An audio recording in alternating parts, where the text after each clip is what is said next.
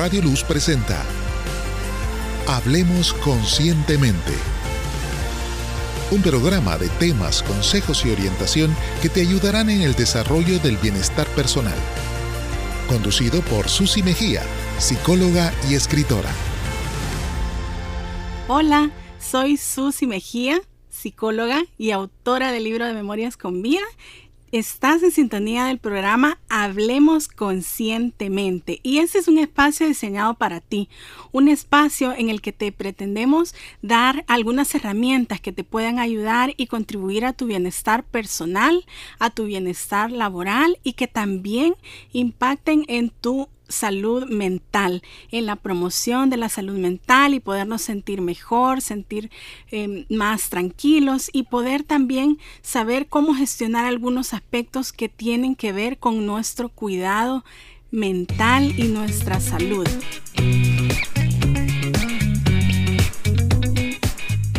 ¿Sabías que las emociones y sentimientos también se pueden contagiar? ¿Sabías también qué es un momento de crisis hoy que tanto se ha escuchado mencionar y cómo podemos nosotros realizar acciones para poder conservar la calma? Pues este espacio es para ti. Acá te vamos a brindar algunos consejos que te puedan servir para saber qué áreas de tu vida necesitamos revisar para poder conservar la calma en momentos de crisis. Así que quédate con nosotros es importante reconocer primero que es una crisis. Hoy que se ha escuchado tanto en estos días mencionar la palabra crisis. Las crisis es importante saber que pueden designar o implicar un cambio traumático en una vida, en nuestra salud personal, en una situación social, algo que nos represente inestabilidad o peligro en nuestra vida. Es importante también reconocer que puede ser un hecho que esté fuera de nuestro alcance, que puede ser social, ambiental, a nivel de país, pero ante todo es importante reconocer que en este año específicamente nos hemos encontrado en esta situación con respecto a la pandemia y tantas malas noticias que a veces nos toca estar recibiendo. Por ello, es importante que mantengamos la calma para poder mantenernos bien y sobre todo tomar las mejores decisiones, porque todos los días nos toca tomar decisiones y que esas decisiones nos impacten de forma positiva en nuestra vida y que no sean decisiones tomadas a la ligera y que también nosotros vayamos reconociendo cada una de esas acciones para ante toda dificultad que pueda haber a nuestro alrededor, saber cómo conservar la calma. Te voy a compartir cuatro sencillos consejos que te van a ayudar a saber cómo poder conservar esa calma. La primera es el autocuido. ¿Qué es el autocuido? Últimamente se ha escuchado bastante esta palabra. Por ejemplo, cuando una persona va en un avión, lo primero que hacen es explicarle qué va a hacer eh, como medida de seguridad si el avión se le pasa algo, si tienen alguna situación y le piden que se ponga la mascarilla aunque esta persona sea una persona adulta y lleve a un niño o una niña, también lo primero que debe hacer y se le explica a los pasajeros es que el primero que debe ponerse esa mascarilla es la persona que va, el adulto, después al niño. ¿Por qué? Porque necesitamos estar bien nosotros primero para poder ayudar a los demás. Porque es importante cuidarnos. Entonces, con este ejemplo que hemos hecho, el de la mascarilla en los aviones, es importante reconocer que podemos cuidarnos a nosotros mismos y que si queremos ayudar a los demás y estar ahí listos ante las situaciones que puedan pasar en nuestra vida, ya mencionábamos anteriormente como una crisis o recibir malas noticias o situaciones que nos mueven el piso o nos cambian nuestra situación actual, necesitamos estar bien y enfocar en ese autocuido.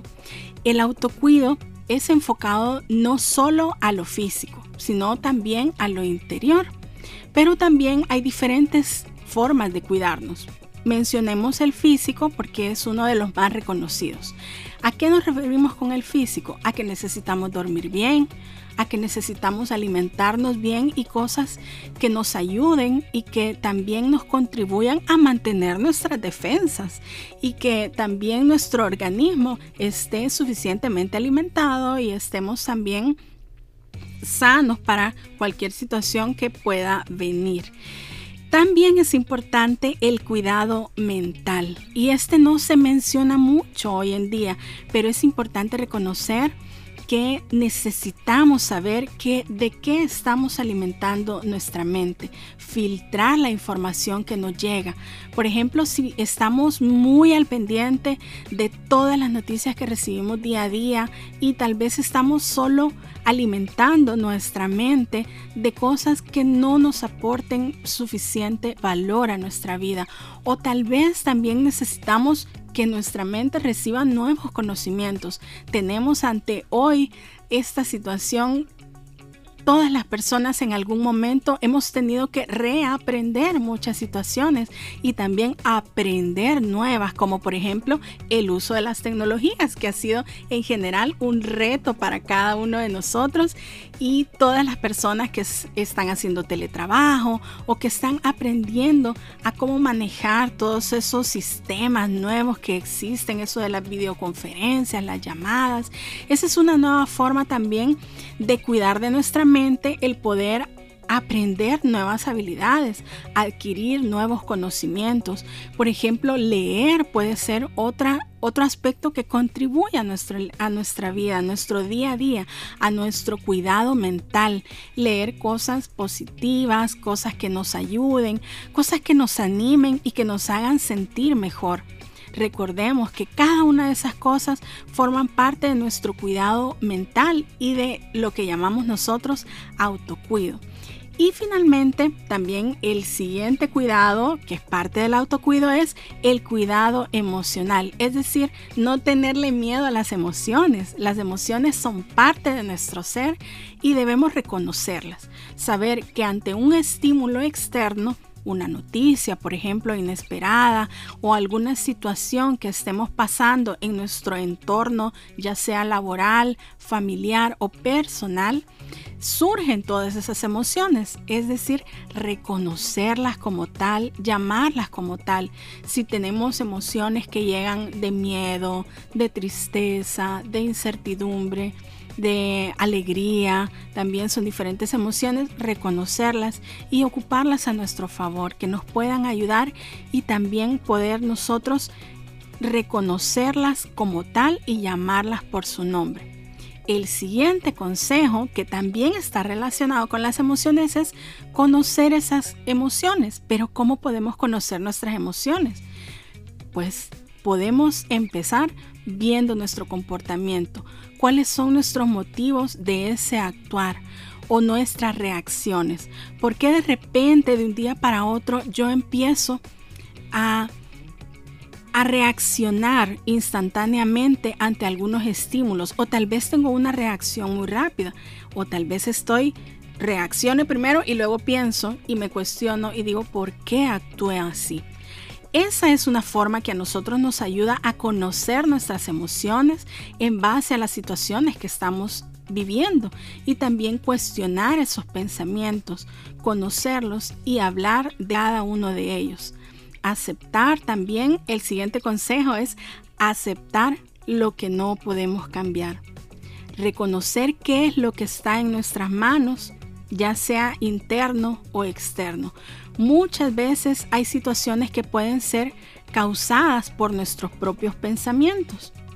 Y ante una situación que podamos estar pasando, una crisis, como hablábamos anteriormente, es importante reconocer qué de esa crisis está en mis manos, qué puedo cambiar y qué puedo hacer yo, qué puedo hacer yo por ese, esa situación y qué no puedo hacer. Ser sinceros con nosotros mismos y reconocer que hay cosas que definitivamente no están en nuestras manos y no podemos cambiar y es normal también eso, pero al reconocer eso que nosotros no podemos cambiar, también nos reconocemos como seres humanos, como personas también vulnerables y soltamos esa situación o lo que nos esté causando esa situación.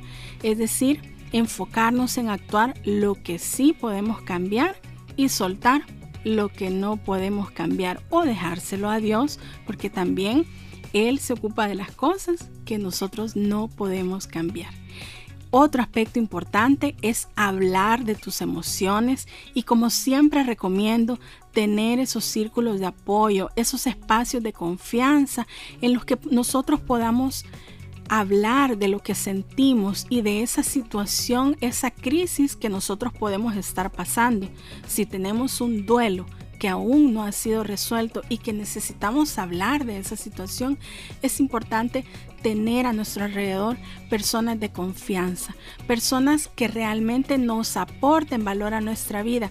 Y en dado caso, como siempre recomiendo, es si es necesario y sentimos que no estamos saliendo de esa crisis, buscar ser honestos con nosotros mismos y reconocer que necesitamos buscar el apoyo profesional de un psicólogo, de una persona experta en la salud mental que nos pueda acompañar en ese proceso. El hablar y expresar lo que nosotros sentimos también es importante porque recordemos que hay una frase muy conocida que dice que lo que nuestra boca no habla, nuestro cuerpo de una u otra forma lo va a expresar.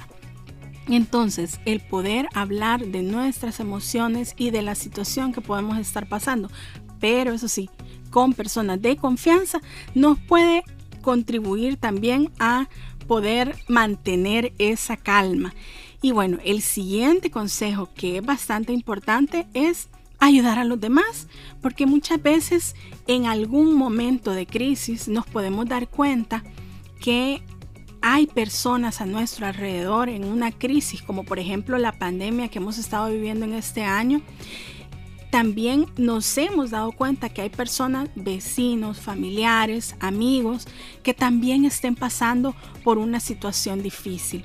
Y el poder nosotros dejar de vernos a nosotros mismos y ver nuestro problema nos va a ayudar también a aportar de forma positiva. También hemos escuchado mucho eh, la importancia de que dar es recibir y poder nosotros dejar de ver también nuestra crisis y ver la de los demás nos ayuda a reenfocar también nuestros esfuerzos que hacemos día a día o nuestro enfoque mental, lo que tiene ocupada nuestra mente también.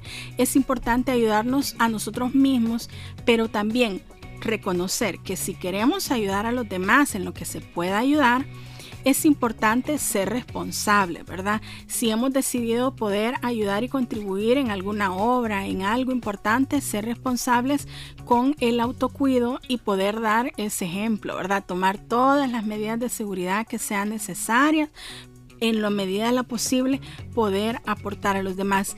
El hecho de que lo que pasa a nuestro alrededor hay una frase muy bonita que a mí me gusta mucho y se las quiero compartir y dice así, dice, la tristeza es inevitable, pero sentirse miserable es opcional.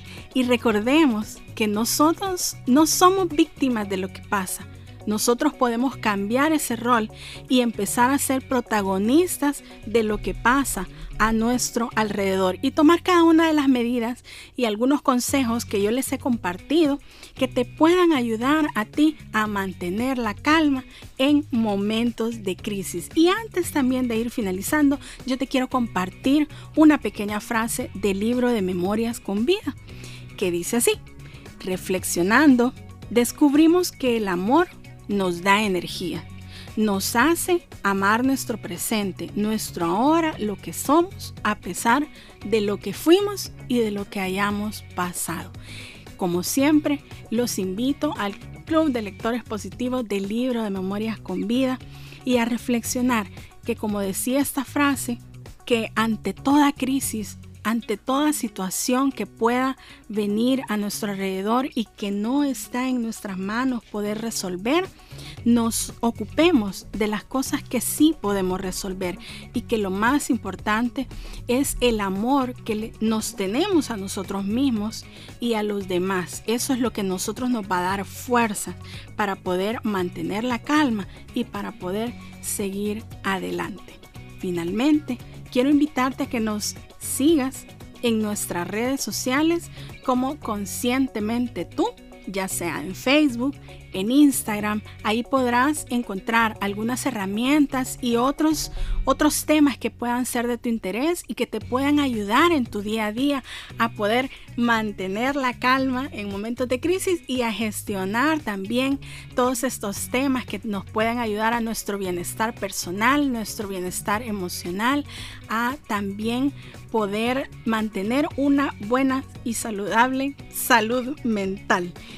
También escríbenos en nuestras redes sociales y coméntanos que nos has escuchado en este programa. Estamos también en YouTube y también puedes escucharnos en Spotify. Así que te esperamos y queremos conocerte. Agradecemos como siempre a Radio Luz por este espacio que nos ha brindado para poder apoyarles a cada uno de ustedes y que este programa sea de bendición para ti y que te aporte valor a tu vida.